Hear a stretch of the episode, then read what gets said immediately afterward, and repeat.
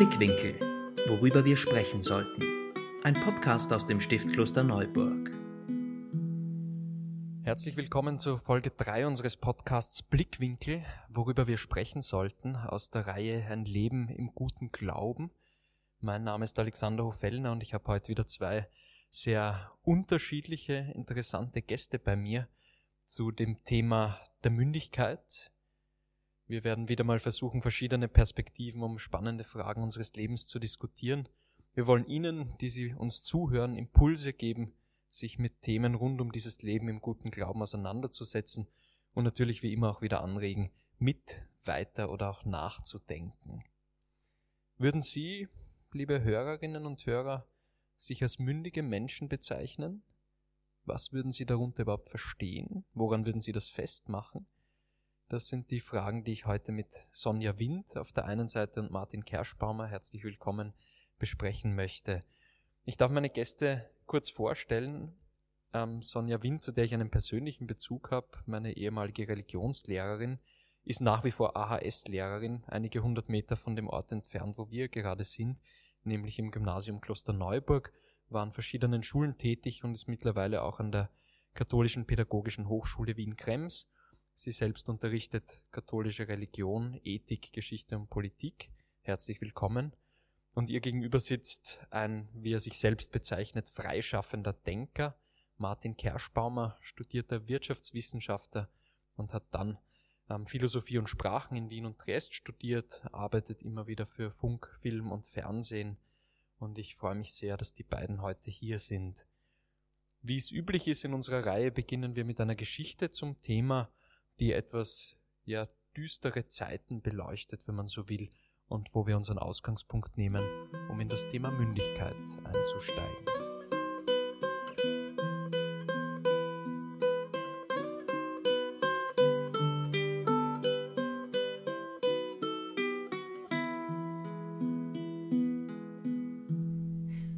Es waren dunkle Zeiten, in die Roman Karl Scholz hineingeboren wurde und die er als Augustiner Chorherr des Stiftes Kloster Neuburg in den 1930er und 40er Jahren erleben musste. Scholz entschied sich bereits im Alter von 18 Jahren für die Laufbahn als Priester und Ordensmann und übernahm damit bereits früh Verantwortung in einer Gemeinschaft. Als das nationalsozialistische Regime die Führung übernahm, war Scholz vorerst von dieser Ideologie beeindruckt. Diese Zuneigung schlug jedoch bald in Widerstand um. Scholz schloss sich der Gruppe Österreichische Freiheitsbewegung an. Das Ziel der Vereinigung war die Aufklärung des Volkes über die wahren Ziele des Nationalsozialismus. Scholz wurde jedoch von einem seiner Mitstreiter verraten und an die Gestapo ausgeliefert. Am 10. Mai 1944 wurde er wegen Hochverrats am Schafott hingerichtet. Die letzten Worte vor seinem Tod waren Für Christus und Österreich. Ein Weggefährte von Scholz schreibt später über ihn und seinen Tod Mit diesem Streich endete ein 32-jähriges Leben, das bis in seine letzten Phasen und Konsequenzen gelebt worden war. Diese Vitalität war das verbindende Moment in einem widersprüchlichen, differenzierten Charakter. Es hat in diesen 32 Jahren keinen Leerlauf gegeben. Es war kein Ereignis in der Welt, zu dem man nicht Stellung genommen hätte. Kein Erlebnis ist spurlos an seiner Seele vorübergegangen.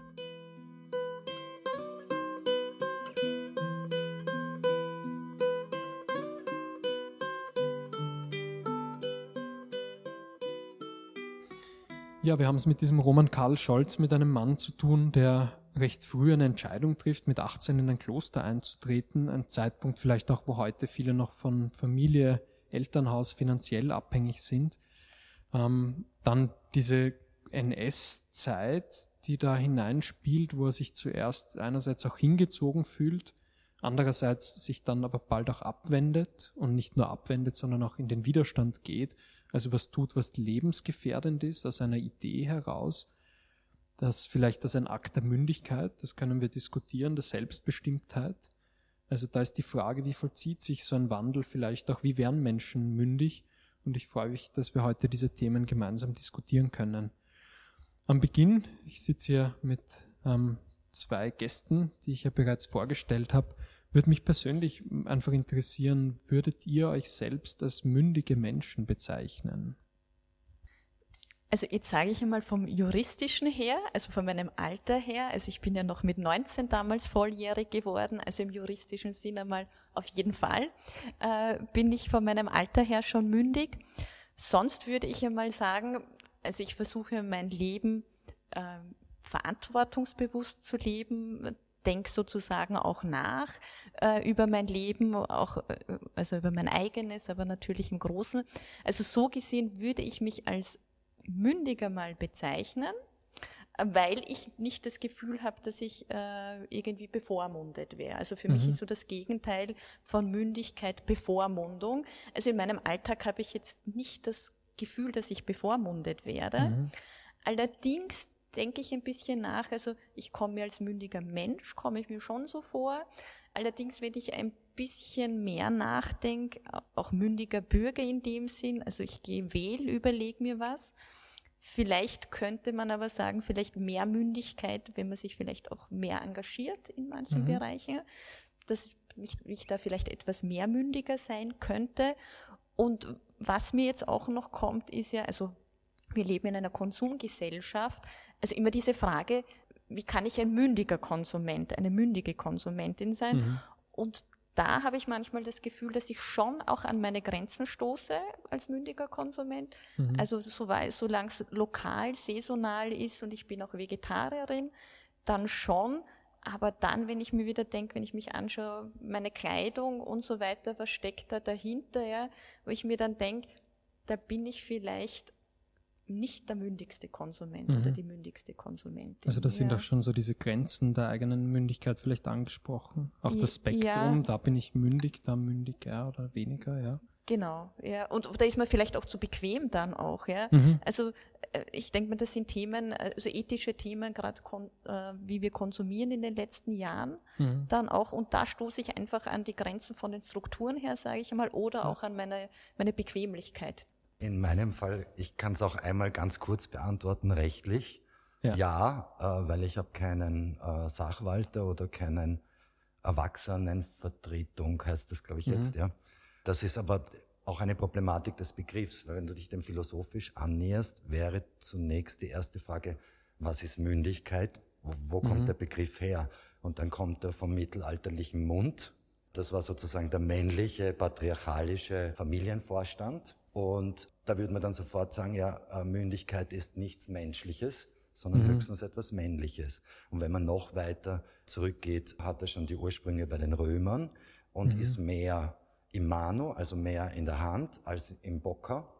Ja. Also es hat mit unserem Mund oder mit Sprechen nichts zu tun, sondern vielmehr mit der Hand und dann eben Geschäftsfähigkeit und Handlungsfähigkeit auf dieser juristischen Ebene ist es eigentlich sehr binär, sehr banal. Ja, mhm. ab 14 bist du deliktfähig, ab 19 bist du 18 bist du geschäftsfähig. Ja. Manche Autofirmen sagen dann noch, gut, ihr kriegt erst einen Wagen mit 21, weil vorher halten wir euch nicht für zurechnungsfähig ausreichend, um euch ein, ein Auto zu borgen. Das ist ja eigentlich dann schon spannend. Der Staat definiert das ja recht genau, wann man juristisch mündig ist und ist man damit nicht eigentlich schon entmündigt, dass der Staat die eigene Mündigkeit definiert? Also da hat es eine rechtlich gewordene Praxis. Ne? Mhm. Aber wenn ich ja, glaube ich, wie das auch das Ziel oder der Inhalt war oder auch von deinen, äh, deinen Texten, den wir vorab bekommen haben, dann geht es natürlich eher, äh, müsste ich dann irgendwelche anderen Begriffe verwenden, wie mhm. verantwortungsvoll, unabhängig, autonom, ja. Selbstbewusstsein. Und wie selbstbewusst bin ich? Wie bewusst bin ich? Wie mhm. autonom kann ich mich in der Gesellschaft verhalten? Wie viel wird mir vorgegeben? Und das wären dann eigentlich diese Begriffe und eigentlich in der Philosophie die Existenz, nicht? Also wir mhm. sind aus uns heraus, existere, wir existieren und wir haben Pläne, Wünsche, Hoffnungen, Visionen, Entfaltungen, Ziele. Äh, und da ist es die Frage, und das ist dann eine politische oder eine Herrschaftsfrage oder auch eine Frage, äh, als wen oder was ich den Menschen verstehe, wie weit ich dann eben meine Existenz entfalten kann oder, oder nicht entfalten kann. Mhm. Was, was jetzt ist, ist der Begriff Freiheit auch gefallen? Das ist einer, der mir auch sehr zentral einfallen wird. Wie, welche Rolle wird der da spielen? Im Hinblick auf Mündigkeit? Ist das dasselbe? Also dasselbe würde ich nicht sagen, aber es hat für mich schon Mündigkeit und Freiheit miteinander was zu tun, wobei ich mir dann schon wieder auch die Frage stelle, äh, welche Form der Freiheit, um welche Form der Freiheit geht es, auch wenn wir mündig sind. Also ich glaube mal ähm, beim Thema ist, es gibt ja diese Freiheit von und Freiheit zu. Mhm dass das schon auch mitspielt, also beides, ja. Also gerade äh, in jungen Jahren hat man ja eher diesen Freiheitsbegriff Freiheit von etwas, ja, ich will mich eben emanzipieren dann auch von den Eltern, eben dann vielleicht auch, wenn ich noch in die Schule gehe, ja, was mir die mhm. Lehrer da vorgeben. Das heißt, also in jungen Jahren ist oft diese Freiheit von, sich emanzipieren dann auch, Ganz wichtig würde es aber nicht nur diese Freiheit von sehen, sondern für mich ist auch Mündigkeit diese Freiheit zu etwas auch, ja, dass mhm. ich mich für etwas entscheiden kann, eben die Lebensform vielleicht auch, wenn ich ein bisschen älter bin, also wenn ich dann einen Beruf wähle oder Ausbildung oder welche Lebensform ich dann eingehe.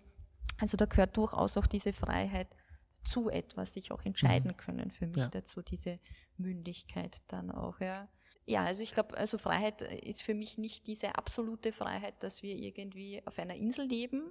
Wenn ich mündig bin und frei bin in einer Gesellschaft, aber natürlich nicht frei bin von äh, gewissen Vorgaben dann ja. auch, ja, oder mhm. diese Rücksichtnahme oder wenn wir es religiös deuten im Sinn der Nächstenliebe. Also wenn ich mir jetzt da anschaue, die ganze Corona-Debatte und, und Impfen und äh, da ist ja die Gesellschaft sehr gespalten dann auch, ja also ich, ich, sehe es eher als eine Freiheit zu, dass ich mich impfen lassen kann dann auch, mhm. ja, weil ich keine Alternative sehe, wie man sonst die Pandemie in den Griff bekommen kann. Ja. Aber ich habe manchmal das Gefühl, äh, dass viele, die sehr, äh, sich als sehr kritisch sehen mit den Maßnahmen der Regierung, ähm, wenn die das so kritisch sehen, da habe ich dann oft das Gefühl, dass die vielleicht äh, von uns dann auch glauben, wir sind sozusagen äh, so folgsam dann auch, ja, mhm. und hören nur, was die Regierung sagt dann auch.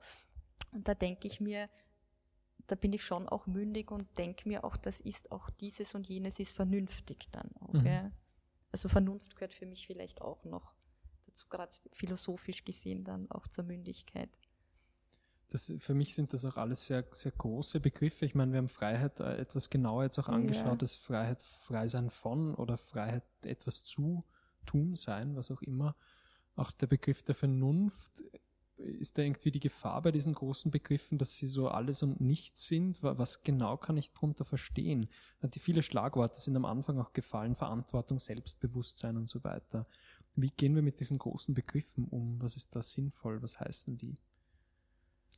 Also bei der Freiheit ist auch etwas, wo ich versuche, immer einen Bogen drumherum zu machen. Ne? Mhm. Also für mich ähnlich wie die Mündigkeit hat der Begriff auch eine Vorgeschichte, weil in welcher Art und Weise würde es für mich überhaupt Sinn machen, jetzt den Begriff wie Freiheit nicht als Substantiv, mhm. äh, also dass jemand mehr oder weniger frei ist in einem äh, ähm, relativen Zusammenhang kann ich zum Beispiel sagen, die, die Menschen in Hongkong sind jetzt mit dem neuen Sicherheitsgesetz weniger frei als vor 20 Jahren. Aber als Freiheit ähm, hat zum Beispiel ein Fisch Freiheit, weil er herumschwimmen kann, aber dann ist er wieder nicht so frei, äh, weil er nicht fliegen kann und ist dann hat der Vogel wieder mehr Freiheit oder so. Mhm. Ähm, wo wo fange ich da an? Also mir kommt es fast vor wie ein ein Umkehrungsbegriff, also ein abgeleiteter Begriff. Also ich muss zuerst einmal eingesperrt sein oder ich brauche eine Gesellschaft, die einsperrt oder die Tiere einsperrt oder Gehege, dass dann überhaupt dieser Begriff entsteht. Ne? In einer mhm. Landschaft davor äh, macht das für mich keinen Sinn, ähm, äh, von, von, von Freiheit zu sprechen. Mhm. Und das sind eben diese großen Begriffe und meines Erachtens gehört auch der, die Mündigkeit dazu und auch natürlich wieder die Vernunft ist etwas, wo, puh, also da kann zumindest, also wenn man in die Philosophie schaut, kommt die Mündigkeit vor bei Kant und dann auch wieder als eine Negativform, ja, als mhm. Unmündigkeit. Und er sagt da in seinem Aufsatz zur Frage, was ist Aufklärung? Aufklärung ist der Ausgang des Menschen aus der selbstverschuldeten Unmündigkeit. Ne? Mhm. Und diese selbstverschuldete Unmündigkeit äh, setzt er dann so, dass man sich seines eigenen Verstandes, äh, das ist auch wieder eine Stufe niedriger als die Vernunft. Also ich glaube, da könnte ich mir das gerade noch zutrauen, trauen, das äh, über den Verstand ab, abzuarbeiten.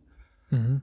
Aber eben diese selbstverschuldete Unmündigkeit, weil man sich seines Verstandes nicht ohne fremde Leitung bedient. Ne? Mhm. Und da komme ich dann auf das, was Sonja auch jetzt die ganze Zeit angesprochen hat, nicht, dass ich selber nachdenke, nicht? Also interessant vielleicht sind auch noch die drei Beispiele, die dann der Kant nennt, ne? Das Buch, den Seelsorger und den Arzt. Ne? Mhm. Damit, da, da gehen die Menschen dann hin und müssen dann Geld zahlen dafür, dass ihm das Buch und der Seelsorger und der Arzt halt das Denken abnimmt. Ne?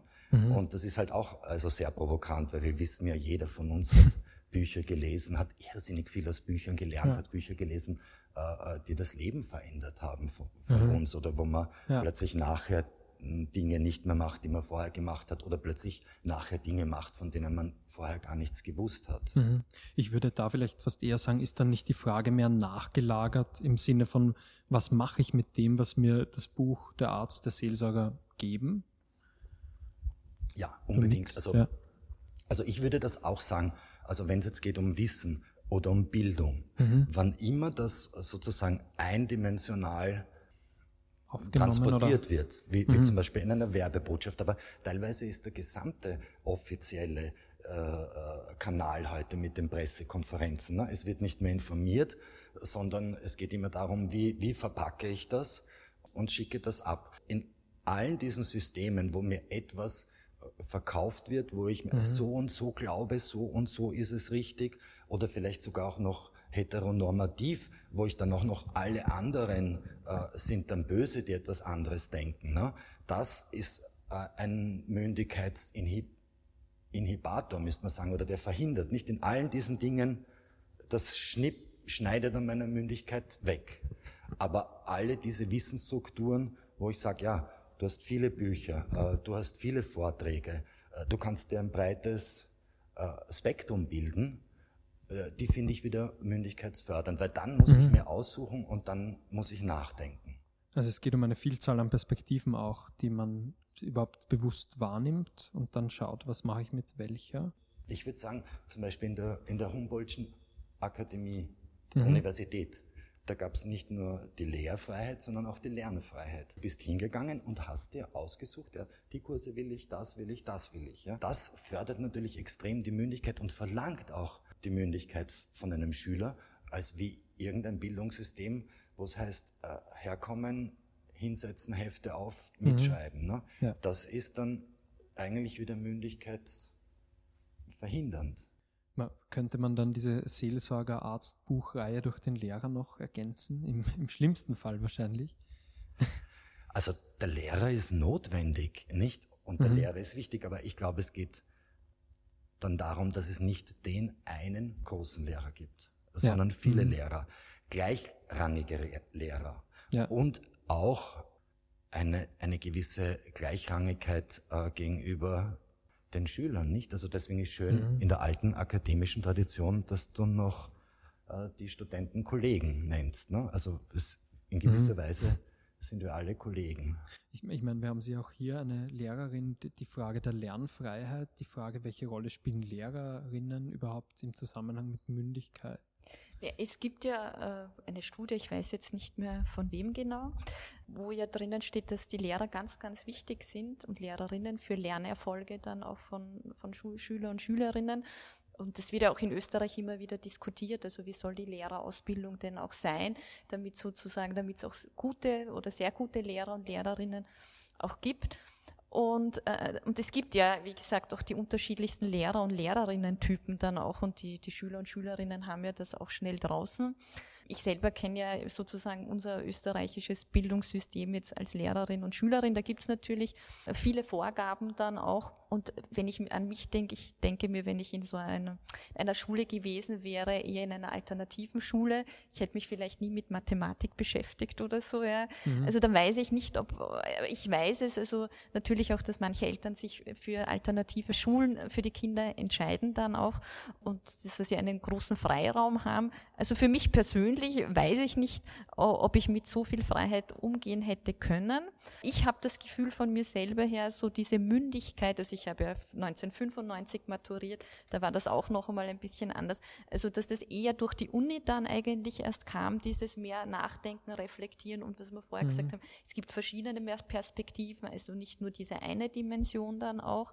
Allerdings habe ich jetzt auch beim Homeschooling gemerkt bei den Schülern und Schülerinnen, dass es für uns heuer in der Schule die Vorgabe gab, also wir haben stundenplanmäßig Unterricht im, im Distance Learning dann auch, also dass wir sozusagen stundenplanmäßig entweder die Schüler sehen äh, in der Konferenz oder sie bekommen einen Auftrag. Also mhm. das haben, haben viele Lehrer bemerkt, aber auch mit Schüler und Schülerinnen gesagt, dass im ersten Lockdown, ja, weil sie diese Strukturen gewohnt sind, also dass sie überhaupt die Oberstufenschüler, Schüler irgendwann einmal angefangen haben, was zu machen dann mhm. auch, ja. ja.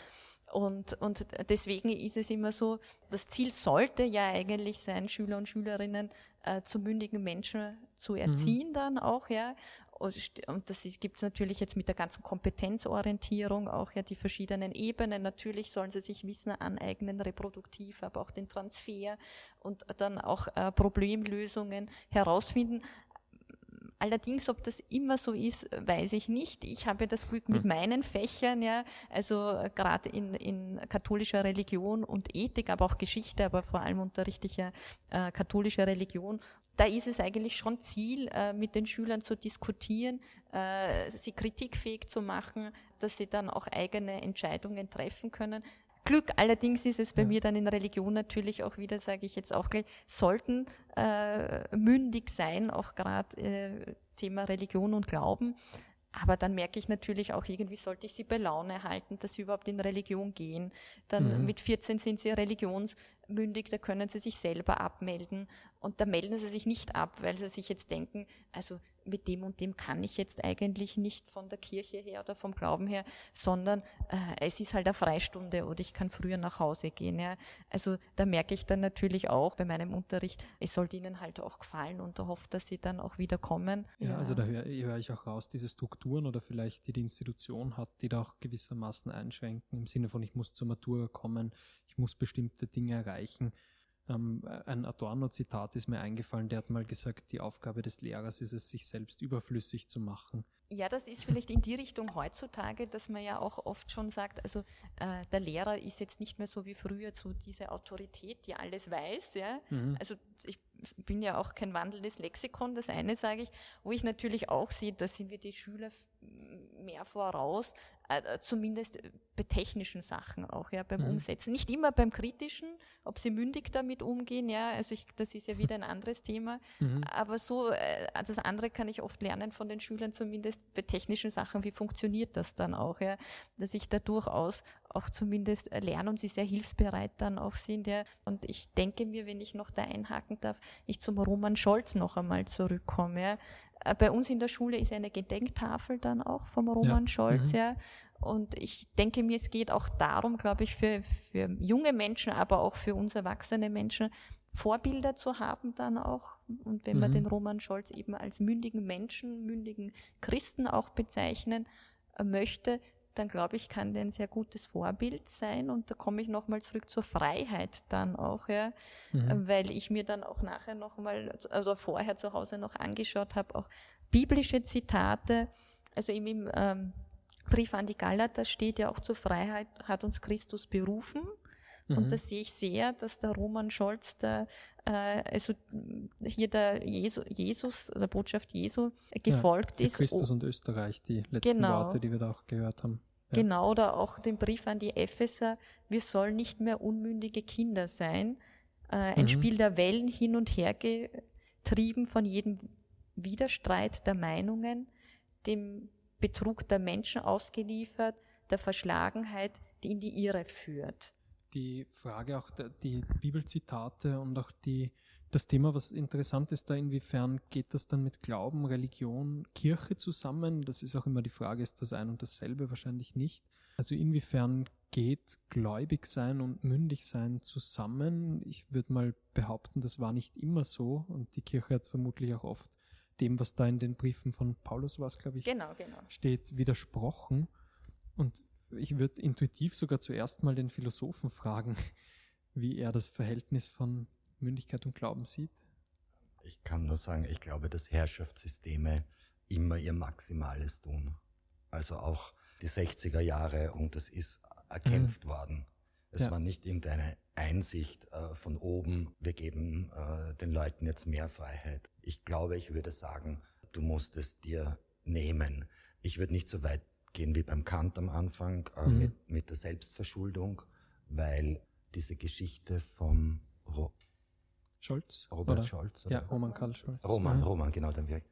Mhm. Ähm, mich hat die erinnert an, an den Martin Heidegger. Also er ist dann nicht, aber es muss nicht jeder äh, revolutionär werden, aber mhm. er war auch zuerst äh, mit der Machtergreifung der Nationalsozialisten ist er in Freiburg Rektor geworden. Er ist mhm. dann ein Jahr später zurückgetreten und er ist dann eher so in diesen Untergrund der Isolation, also äh, versucht das un, unbeschadet äh, zu durchschwimmen. Ne?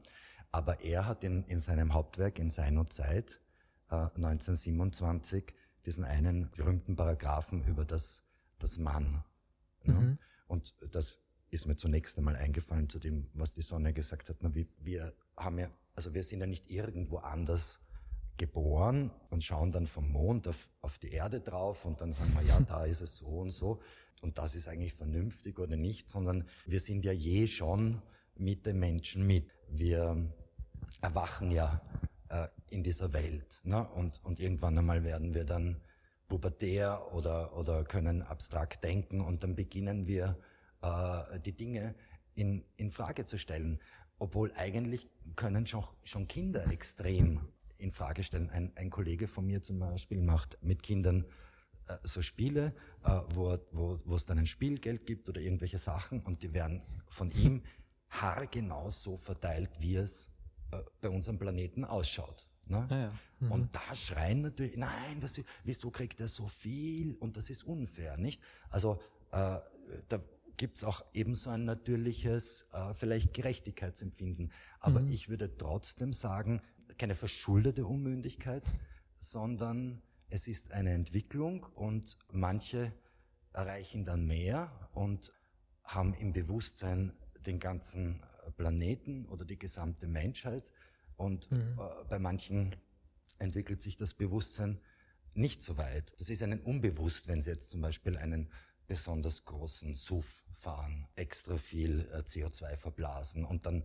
äh, vielleicht noch sagen, ja, wenn man heiß ist, kann man ja die Klimaanlage aufdrehen, nicht? Also dass mhm. manche Menschen haben dieses Bewusstsein nicht und daher ist äh, bei mir eigentlich fast die die Ausnahme kleine Frage jetzt vom Roman Scholz zu sprechen und fragen, war er jetzt mündig, weil er sich klar geworden ist, sondern für mich ist das Erschreckende die andere Seite, die Millionen, die nicht mündig mhm. waren, ne? die, die ihn aufgehängt haben, die ihn verraten haben, also die eigentlich in diesem ganzen Wahnsinnsbetrieb mitmachen. Mhm. Nicht? Und da bin ich wieder äh, beim Heidegger tun halt so die Dinge, wie man sie tut. Und das ist dieses, mhm. diese Herrschaft des Mann ist nicht irgendein, irgendeiner, sondern es sind alle zusammen insgesamt. Und wir mhm. haben halt, wir sind halt jetzt Auto gefahren, wie man Auto fährt und wir lesen die Zeitung, wie man Auto fährt und wir haben einen Facebook-Account, wie man halt einen Facebook-Account hat. So macht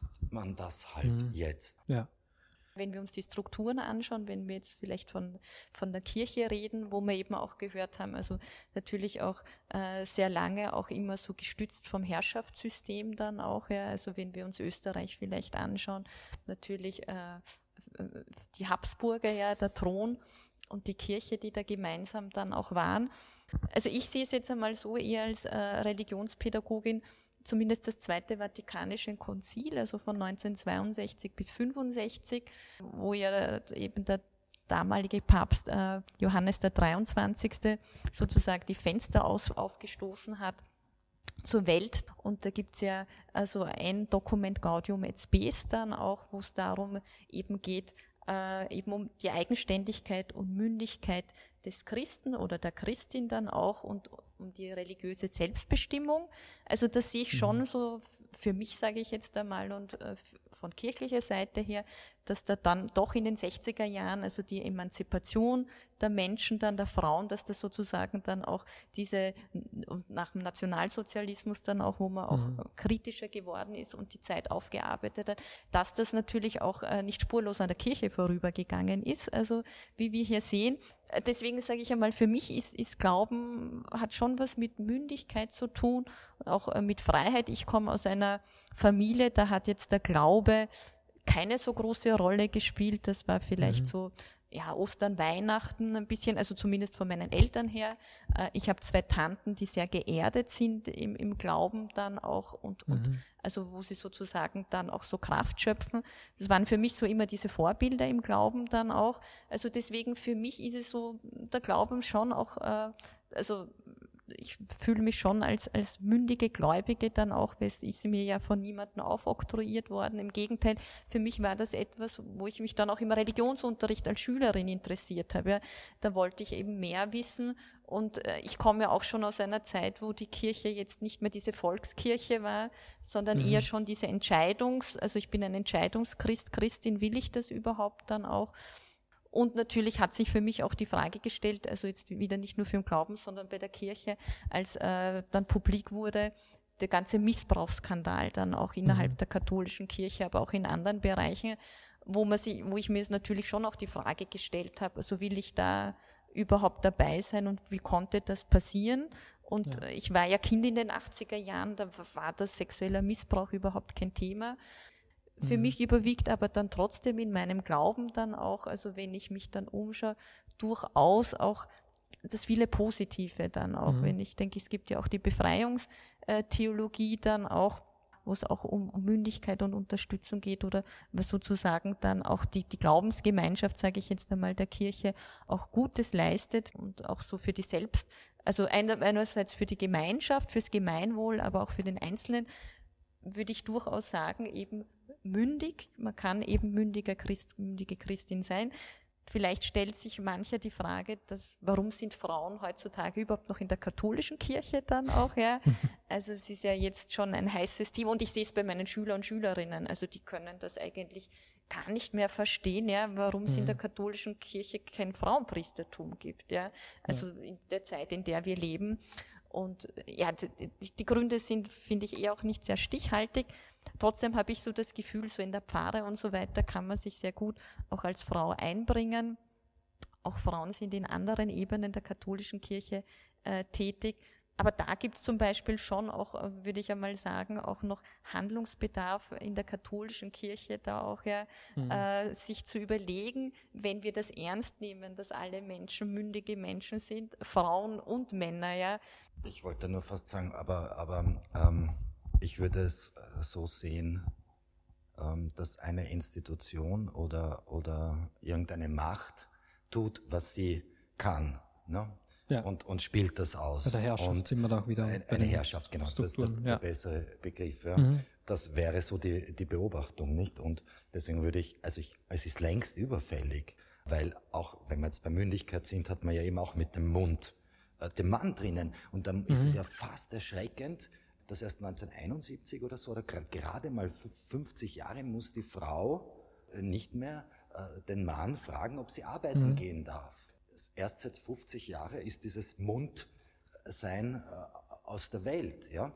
Mhm. Aber meine Prophezeiung wäre, dass es jetzt nicht von oben kommt, oder von den Kardinälen oder von den Bischöfen, dass die dann sagen so, ah, wir lassen jetzt Frauen zu, sondern auch hier mhm. wieder, es muss von unten sich, glaube ich, ja. erkämpft werden. Und wenn der Druck groß genug äh, auf, der, auf, der, auf der Straße ist, dann äh, sagt man halt. Ne? Aber solange der Druck nicht groß genug ist, tut man so weiter oder versucht sogar äh, noch mehr mhm. zu machen. Ne? Und in der heutigen Zeit, aber eben so wie bei Montesquieu, die Gewaltentrennung, also ein eines von vielen, ist es, glaube ich, wunderbar, dass, so wie wir auch jetzt auch hier sitzen, äh, klösterliche Gemeinschaften gibt. Ja? Schon mhm. allein als Alternative äh, zu irgendeinem äh, Arbeitskapitalismus. Nicht, dass es noch teilweise mhm. auch so kommunale Gemeinschaften gibt, die archaisch, vielleicht sogar müsste man sagen, äh, noch äh, so leben. Ne? Also es ist eine mhm. Bereicherung heute. Ja. Aber wenn es natürlich so eine zur Doktrin wird,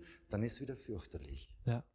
Müssen wir doch auch sagen, wieder bei den Frauen zumindest, also die, die weiblichen Gemeinschaften, Klostergemeinschaften ja im Mittelalter, mhm. das war ja eine Möglichkeit auch damals, dass Frauen eigenständig sein konnten, auch, ja. auch recht mündig, ja, weil die haben dann eben äh, ein Kloster oder so betrieben und, und waren da unter sich dann auch und sehr eigenständig und das war ja eigentlich die einzige Möglichkeit damals, nicht heiraten zu müssen dann auch. Aber es ist, wir haben auch von dem Spektrum gesprochen, ja nicht einfach so, dass wir sagen, jemand ist mündig oder nicht, sondern vielleicht in gewissen Bereichen. Und was auch, auch der nächste Punkt wäre, den ich gern besprechen würde, den wir aber eigentlich immer schon mitbesprochen haben, ist, wo sind jetzt diese Grenzen der Mündigkeit? Also ich glaube, das eine, was ich am Anfang ja schon gesagt habe, also was ich vielleicht bei mir ein bisschen beobachte, ist vielleicht auch Bequemlichkeit. Ja, also gerade mhm. wo ich gesagt habe, beim Konsumieren, wo ich gesagt habe, in gewissen ja. Bereichen schaue ich schon drauf. Ich habe mir das als Frage aufgeschrieben, ist mündig sein angenehm? Angenehm ist es, glaube ich, schon, dass ich nicht das Gefühl habe, ich wäre bevormundet dann auch. Ja? Also wenn ja. ich das Gefühl mhm. hätte, bevormundet zu sein, das wäre für mich eher negativ. Und wenn ich für mich das Gefühl habe, ich fühle mich mündig sozusagen und ich kann in meinem Rahmen auch äh, Entscheidungen treffen, dann ist das für mich schon positiv besetzt mhm. dann, ja. Aber ich glaube eben durchaus, mündig sein heißt ja eben auch äh, für mich auch verantwortungsbewusst zu sein, nicht nur mich zu sehen, sondern die anderen und vielleicht das große Ganze, ja. Und das ist vielleicht äh, nicht, ist manchmal schwierig dann auch, ja, weil es mich vielleicht auch überfordert dann auch, ja. Und wie gesagt, äh, ich würde gerne in einer gerechten Gesellschaft leben dann auch. Die Frage ist, was kann ich beitragen in meinem kleinen Rahmen? Und da kann ich einiges tun, aber wie gesagt, vielleicht hängt durchaus äh, Bequemlichkeit damit mhm. zusammen, dass ich manches dann vielleicht nicht so tue. Ja. Da ist für mich Bequemlichkeit dann eher ein bisschen negativ besetzt. Womit wir ja wieder bekannt wären. die Bequemlichkeit ist es ja, glaube ich, auch, die er meint, Leute daran hindert, mündig mhm. zu sein. Also ich habe das am Anfang ja zusammengetan mit Autonomie, mit Bewusstsein, äh, mit Selbstbewusstsein, aber sicher auch in einer gewissen Weise mit Autarkie, also mit einer ökonomischen Selbstständigkeit. Nicht nur, dass ich jetzt eine rechtlich zugesprochene äh, Geschäftsfähigkeit habe, jetzt prinzipiell ja, sondern kann ich auch wirklich handeln. Und äh, dann ist natürlich etwas wie die Schere arm-reich extrem wieder mündigkeitsbeschneidend, weil du gesagt hast, Adorno, also der war sicher der Denker, der beispielsweise in den 50er Jahren in der verwalteten Welt schon extrem das vorgedacht hat mit diesen Verwaltungskörpern und mit den Institutionen und mit der Vermarktung oder Kapitalisierung des Menschen, dass nämlich diejenigen, die nichts haben, nur ihre Arbeitskraft zur Verfügung stellen können und sich sozusagen als, als, als Waren anbieten müssen und dann mhm. ein, eine bestimmte Art von Wendigkeit, Raschheit, ja, ja gern, ja, das mache ich gern, etc. Äh, zur Verfügung stellen müssen, um eben dieser allgemeinen Sorge der, der Arbeitslosigkeit zu entgehen. Und da ist es für mich etwas ganz was anderes, ob ich jetzt zum Beispiel in meiner eigenen Eigentumswohnung wohne oder ob ich fünf Eigentumswohnungen vermiete oder ob ich äh, für meine Wohnung jedes Monat die Miete zahlen muss. Ja, dann kann ich einfach in vielen Situationen gar nicht mich so äußern äh, ja. oder auch meine meine eigene Autonomie. Da muss ich vielleicht auch manches Mal eben etwas tun, was ich eigentlich gar nicht tun will. Nicht? Ja. Und deswegen mhm. ist für mich die Frage so auf dieser gesellschaftlichen Ebene extrem, äh, dass es hier eine Chancengleichheit gibt, eine, eine Fairness, eine äh, Solidarität, weil diejenige zum Beispiel von Günter Wallraff ganz unten, äh, also an, an diesen, ähm, was mir jetzt auch noch einfällt, ist Gayatri Chakravorty Spivak, indische Philosophin, kann das Subalterne sprechen und sie hat, also es ist übersetzt das Nachrangige. Aber in dem Text äh, schreibt sie, ja, jetzt habe ich diesen postmodernen französischen Diskurs mit Lyotard und so weiter. Was bedeutet das eigentlich für die koloniale, für die postkoloniale Frau? Dass eigentlich dieses große Wissen uns auch zum Schweigen bringen kann, was sie nennt Subaltern, also die ganzen nachrangigen Leute, die nicht für sich sprechen können.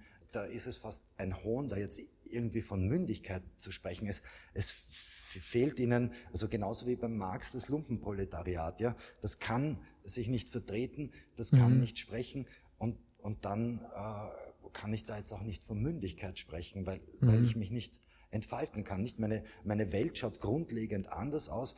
Also ich glaube, ich wie eine Pflanze. Ja. Ich brauche auch den, den Blumentopf, den entsprechenden, den ich, dass ich mich entfalten kann. Ja. Und sicher auch für, spannend für jene, die da zuhören, sich auch mal zu fragen, wo bin ich da? Ja, auch verkürzt, ist, ist das zu einfach zu sagen, Mündigkeit braucht Kapital? Ja gut, aber ich meine, wenn ich mich einmal in der Stadt umdrehe, kostet das Geld. Ja?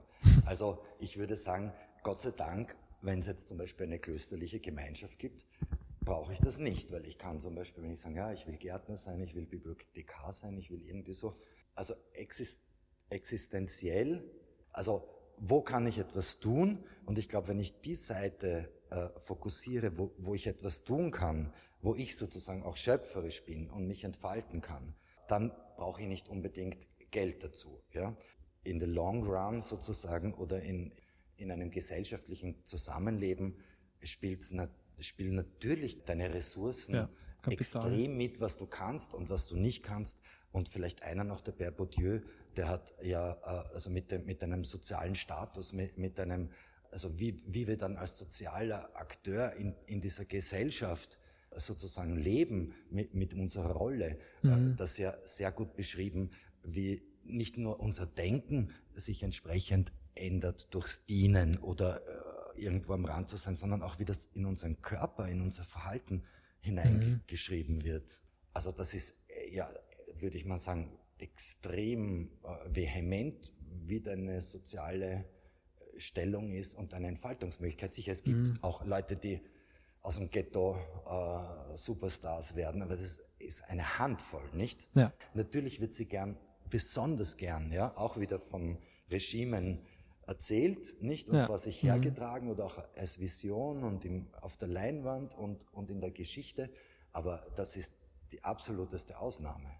Äh, jetzt komme ich noch einmal zur Bildung. Ich glaube, was einfach sehr, sehr wichtig ist, ist eben so wie bei uns in Österreich oder dass das eigentlich jeder Staat ermöglichen sollte, ein, eine Bildung. Ich selber komme aus einer Arbeiterfamilie und, und konnte dann eben studieren gehen, weil es damals ähm, keine Studiengebühren gab dann auch. Ja. ja. Also in mhm. dem Sinn würde ich ja mal sagen, Kapital in dem Sinn, so wie es eben in Österreich ist, äh, freien Zugang zur Bildung, also auch für höhere Bildung und ich selber habe ja schon verschiedene äh, Schulsysteme jetzt auch gesehen und bin ja jetzt, wie ich gesagt habe, da in Kloster Neuburg im Gymnasium.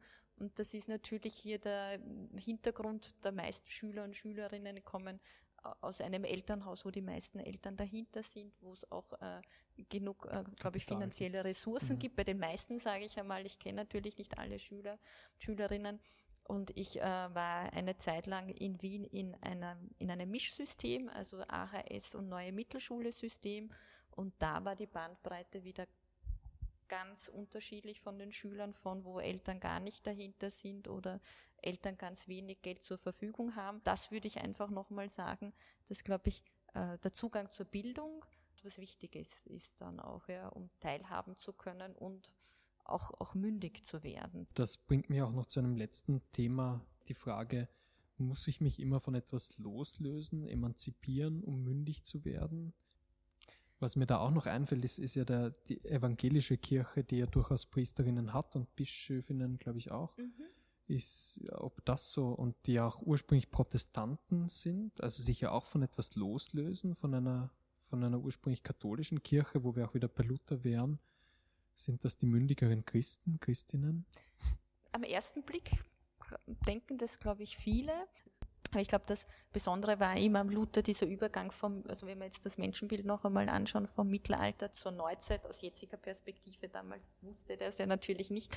Aber so, dass der halt da wirklich so als Einzelner mal steht dann auch, ja und äh, kritisch ist. Ja, er ist ja am Anfang nur kritisch mit seinen Thesen. Ja, mhm. er will ja äh, gar keine neue Kirche, sondern sieht einfach, was falsch läuft. Da wäre es zum Beispiel wieder, wie du sagst, mit Emanzipation sich von was zu lösen, ja. Und mir gefällt von Paulus immer äh, das eine Zitat sehr gut, prüft alles und behaltet das Gute. Natürlich ist dann die Frage philosophisch wieder gesehen, was ist das Gute dann auch, mhm. ja.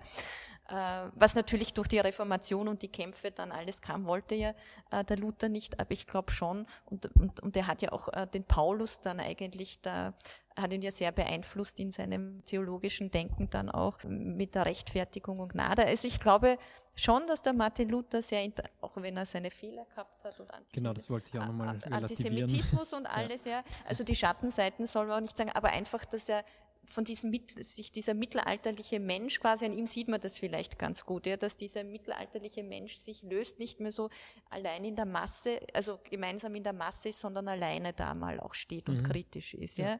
ja. Zu, zum Frauenpriestertum äh, in der evangelischen Kirche, das glaube ich kam dann in den 70er Jahren, die haben auch lange diskutiert, aber sozusagen, ob die Protestanten emanzipierter sind, ist unterschiedlich. Es gibt ja dann auch diese evangelikalen Richtungen dann auch in mhm. der evangelischen Kirche, die wieder sehr nur diese Jesus-Beziehung betonen dann ja. auch, ja. Mhm. Und, und, und mit diesen Heilungen und aber ich, ich glaube einfach, was sicher in allen, also sowohl evangelisch als auch katholisch ist, und egal ob man jetzt gläubig ist oder nicht, also man sollte immer durchaus kritisch sein dann auch, ja, aber natürlich auch, auch, auch sagen, dass äh, was einem passt, ja, was zu einem passt dann auch, ja, dass man sagt, also auch als mündiger Mensch dann auch, das und das sind aber auch die guten Seiten, ja, die, also wir haben ja in der katholischen Kirche das Sakrament der Mündigkeit, das ist ja an sich die Firmung, dass man sozusagen ja. vom Kind ähm, zum Jugendlichen wird, also meistens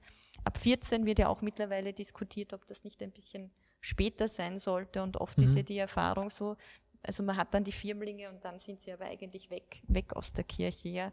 Man muss sich darauf einlassen und viele für die ist das wirklich sehr wichtig. Ich kann mich erinnern, mir war es wichtig, habe aber dann so einen Einbruch gehabt in meinem Glauben, dann muss ich sagen, von meiner mhm. Geschichte, was aber religionspsychologisch eh normal ist, ja, wenn man mit 14 einfach oder ab der Pubertät kritischer ja. ist, aber es kam dann mit 18 wieder so mehr, mehr das Interesse und es geht nicht nur ums Nachdenken. Und was mir gerade auffällt, wir haben eine gute Zeit lang über Mündigkeit geredet, ohne, glaube ich, explizit über Politik zu reden. Steht da ein Zusammenhang oder sollten wir das Thema nicht mehr aufmachen? Also bei mir, also ich kann nur sagen, für mich gilt in der Politik jetzt nichts anderes wie in der Religion oder in jedem anderen Bereich. Nicht um über, also ich brauche gar nicht von Mündigkeit sprechen, wenn ich keine Wahl habe. Also mhm. wenn ich einfach, aber von mir aus auch in mir selbst oder in mir innen, wenn, wenn, wenn, wenn ich, wenn mir keine Alternativen einfallen, wenn ich keine Alternativen weiß, äh, wenn ich quasi ha handle wie ein Automat äh, nach einem Muster, dann kann, macht irgendwie Mündigkeit oder so überhaupt keinen Sinn. Und daher gilt für mich auch genauso wie in der Politik, dass es Wahlen gibt. Also es ist notwendig, dass ich mich entscheiden kann. Und dann muss ich eben auch nachdenken und auch kritisch sein, äh, wie die Sonja gesagt hat, nicht? Und in dem Zusammenhang ist mir auch noch eingefallen von der Gayatri Chakraborty Spivak, die mit diesem Can the Subaltern Speak Mhm. Sie spricht von einem subversiven Zuhören. Nicht, wenn immer uns irgendetwas erzählt, geliefert, vorgepredigt oder wie auch immer äh, wird.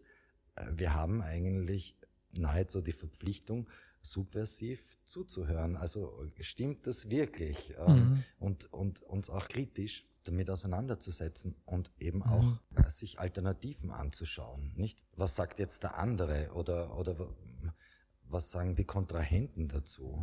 Das Wesentliche und, und gerade jetzt in einer Zeit, wo wir sehen, dass eher wieder Wahlen manipuliert werden oder auch Wahlen verhindert werden, weil ich über Hongkong gesprochen habe. Ich weiß nicht, ob es dann dort jetzt noch Wahlen geben wird, in mhm. Belarus etc.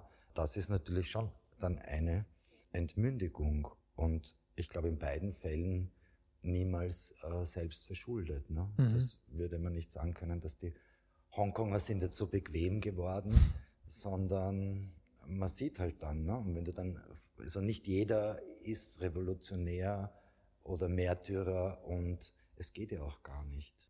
Wir haben gut die Verbindung auch zwischen Politik, Mündigkeit, auch Demokratie im Endeffekt und die Frage immer, wer ermöglicht da wem was? Was können wir aus unserer Position heraus überhaupt? Und kommen damit auch langsam zum Abschluss und zu unserer letzten Rubrik. Wir haben irgendwo begonnen, Mündigkeit mal juristisch zu definieren und sind dann über viele große Wörter dahin gekommen zu sagen, ja, es hat mit Selbstbewusstsein zu tun, mit Mut mitunter auch, womit wir auch bei der Geschichte von Scholz waren. Und auch die Frage gestriffen, auf die ich jetzt nochmal hinaus will, nämlich inwiefern ist das angenehm oder bequem mündig zu sein, auch im Rahmen von unserer, unserem Staffelthema Leben im guten Glauben, würde ich bitten, auf den Punkt gebracht, das heißt möglichst in einem Wort, einem Satz um ein Abschlussstatement. Und die Frage ist, inwiefern trägt das, dass ich mündig bin, zu einem guten Leben bei? Macht meine eigene Mündigkeit mein Leben gut? In der Philosophie ist die Antwort einfach schon seit Sokrates. Ein Leben, das sich nicht selbst in Frage stellt, ist eigentlich gar kein Leben. Das ist ein definitives Ja.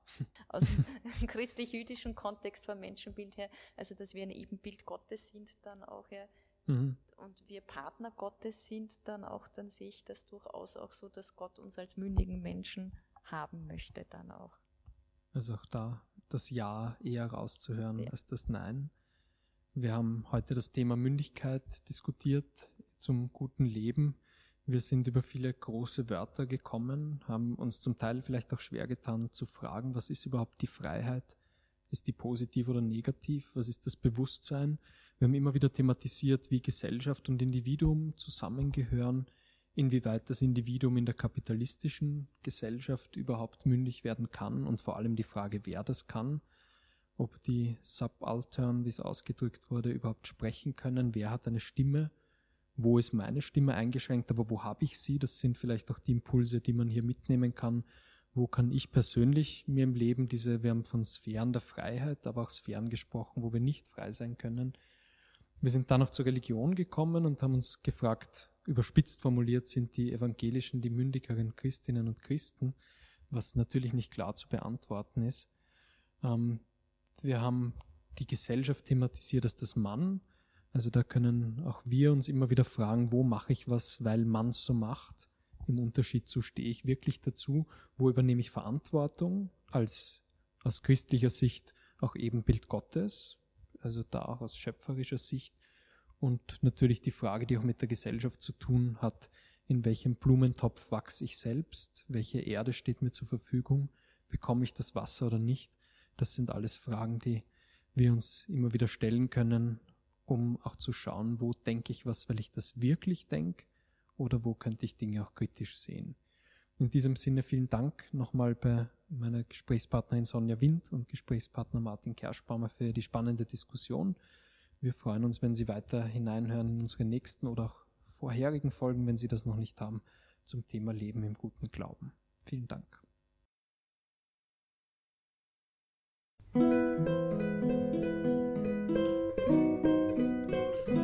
Sie hörten den Podcast Blickwinkel, worüber wir sprechen sollten.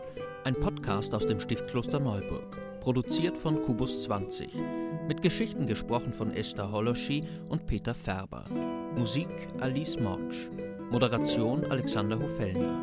Für Feedback und Anfragen erreichen Sie uns unter podcast.stift-klosterneuburg.at.